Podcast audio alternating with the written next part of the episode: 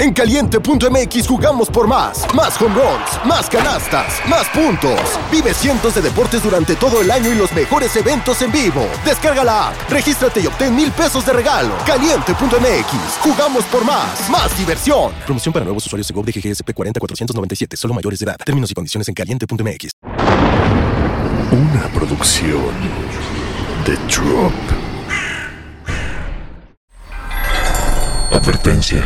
Cierra la puerta y métete debajo de tus sábanas, porque la historia que te voy a contar puede resultar muy perturbadora. Escúchala bajo tu propio riesgo. Bienvenidos temporistas. Soy Dan Tempo y esto es Historias de terror antes de dormir. Hola, temporistas. Buenas noches y bienvenidos nuevamente a Historias de Terror antes de dormir. Espero que todos ustedes encuentren bien. El día de hoy les traigo una historia corta, pero bastante, bastante abrumadora, así que espero y la disfruten. Recuerden que al final del episodio voy a enviar tres saludos, así que quédense hasta el final. No olviden seguirme en Instagram y YouTube para seguirles trayendo más y más contenido de terror. Sin más que decir, comenzamos con esta historia. Monstruo de debajo de tu cama no siempre está ahí para asustarte. Estaba acostado solo en mi habitación cuando escuché la voz, profunda y crujiente, proveniente de debajo de mi cama. Oye, gritó la voz. Me dije a mí mismo que solo lo estaba imaginando. Oye, chico, repitió la voz. Apoyé las rodillas en el pecho y metí la cabeza bajo la manta, tratando de acallar la voz y el viento frío que entraba por la ventana, agitando las cortinas. Eh, eh, ¿Quién eres? Yo pregunté. Soy el monstruo de debajo de tu cama, respondió la voz. ¿Qué, quieres decir? ¿Que, ¿Que, eres real? Yo pregunté. ¿Cómo que soy real? Por supuesto que soy real. Eh, ¿Tienes. ¿Tienes un nombre? Yo pregunté, por supuesto que tengo un nombre. ¿Y cuál es? ¿Quién eres? Bueno, mi nombre es Franco. ¿En serio te llamas Franco? Sí, me llamo Franco. ¿Hay algo de malo en eso? No, quiero decir nada, pero simplemente no, no es muy monstruoso que digamos. Bueno, mis padres no querían que fuera un monstruo. ¿En realidad? ¿Y qué querían que fueras? Ellos querían que fuera un dentista. Eso es gracioso, me dije a mí mismo.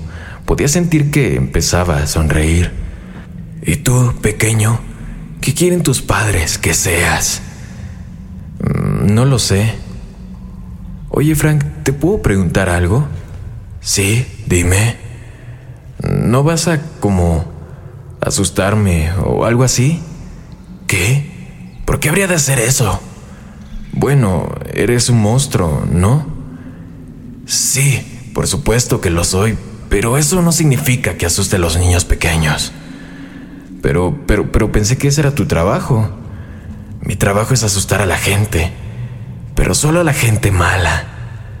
¿Y, y yo soy una mala persona? No, para nada. Pero no eres a ti, a quien estoy aquí por asustar. ¿Y entonces a quién vienes a asustar? Yo pregunté. Al hombre que está dentro de tu armario. Carajo, se me puso la piel de gallina en los brazos. Quería preguntarle qué quería decir, pero me quedé en silencio cuando escuché un crujido proveniente del armario. La puerta se abrió con un chirrido y pude escuchar unos suaves pasos caminando hacia mí por el suelo del dormitorio. No me atreví a asomarme por debajo de la manta. Los pasos se detuvieron y pude escuchar una respiración agitada a mi lado. Apreté los ojos con fuerza. El cálido santuario de la manta desapareció cuando me la quitaron de inmediato. Me abracé las rodillas y me preparé para lo peor. Un grito destrozó el aire de la noche, seguido por el sonido de cristales rotos. Abrí un poco los ojos para ver un cuchillo tirado en la alfombra junto a mi cama, con la hoja brillando a la luz de la luna. Mis padres entraron corriendo a la habitación y me preguntaron qué había pasado, pero no supe qué decir, solo que alguien se había escondido en mi armario y había saltado por la ventana. Mis padres llamaron al 911 y la policía llegó de inmediato. Atraparon a un hombre llamado Gary Thompson, corriendo por las calles a un par de cuadras de distancia. Estaba cubierto de sangre y cristales rotos. Encontraron el auto de Gary, abandonado en nuestra propiedad, y dentro encontraron cinta adhesiva, cuchillos, barbitúricos y una cámara de video. Por lo que escuché, el abogado de Gary utilizó una defensa por demencia y Gary está actualmente encarcelado en el Centro Psiquiátrico Estatal para Criminales Dementes. Nunca volví a escuchar del monstruo Franco, pero el oficial que arrestó a Gary me dijo que duerme en el suelo de las instalaciones. Les dice a los médicos que está aterrorizado por Franco, el monstruo, debajo de su cama. Espero que la historia les haya gustado. Voy a aprovechar para mandar los tres saludos de la noche. Uno para Luis Emanuel, que me escucha cuando hace la tarea. Un saludo amigo. Otro para Gael Dior, un viejo seguidor. Y un último saludo para Danai y Andrea. Un saludo a ustedes dos. Muchas gracias a todos ustedes por escucharme. Recuerden seguirme en Instagram y también enviarme sus historias de terror. Sin más que decir, buenas noches, querido amigo y amiga mía. Una producción de Drop.